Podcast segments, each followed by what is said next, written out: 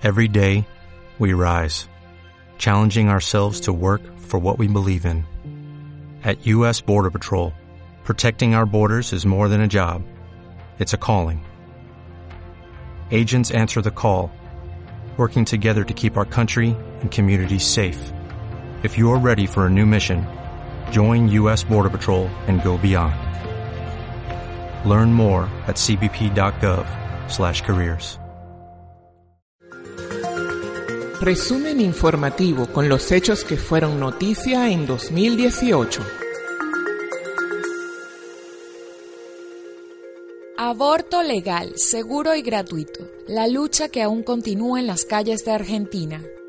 En abril de 2018, miles de mujeres se acercaron al Congreso, donde inició la discusión del aborto legal, seguro y gratuito. En abril de 1977, en Argentina, un grupo de mujeres se ataron un pañuelo blanco para reclamar por la desaparición de sus hijos por la dictadura de Videla. Este movimiento feminista se consolidó por la lucha por el aborto seguro, con un símbolo como bandera, el pañuelo verde. En Argentina, el aborto es legal desde 1921 pero solo en dos casos, en el que peligra la vida de la mujer o si el embarazo fue producto de una violación. Según el Ministerio de Salud, en el país se realizan entre 370.000 y 522.000 abortos clandestinos al año. En una sesión extendida de 22 horas, el Congreso argentino votó a favor del aborto legal, seguro y gratuito con 129 votos a favor y 125 en contra. El proyecto luego pasó al Senado. Nuevamente las calles, a pesar de la lluvia, se llenaron mayormente de pañuelos verdes a favor de la legalización del aborto y también pañuelos celestes en contra de la legalización de este proyecto. La expresidenta argentina Cristina Fernández de Kirchner a la una de la madrugada durante el debate se pronunció como senadora.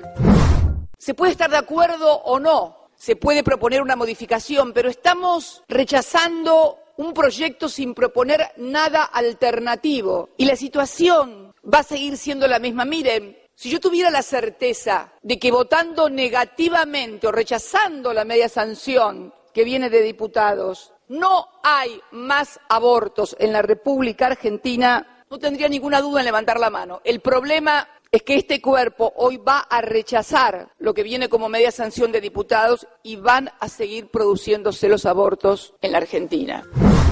Luego de 16 horas de arduo debate, el proyecto por la legalización del aborto fue rechazado por 38 votos en contra, 31 a favor y 2 abstenciones. Con este rechazo, el proyecto se puede volver a tratar, pero a partir del año parlamentario entrante. A pesar de no aprobarse el proyecto de ley en el Senado, el movimiento feminista logró instalar un debate sobre la legalización del aborto, no solo en Argentina, sino en América Latina.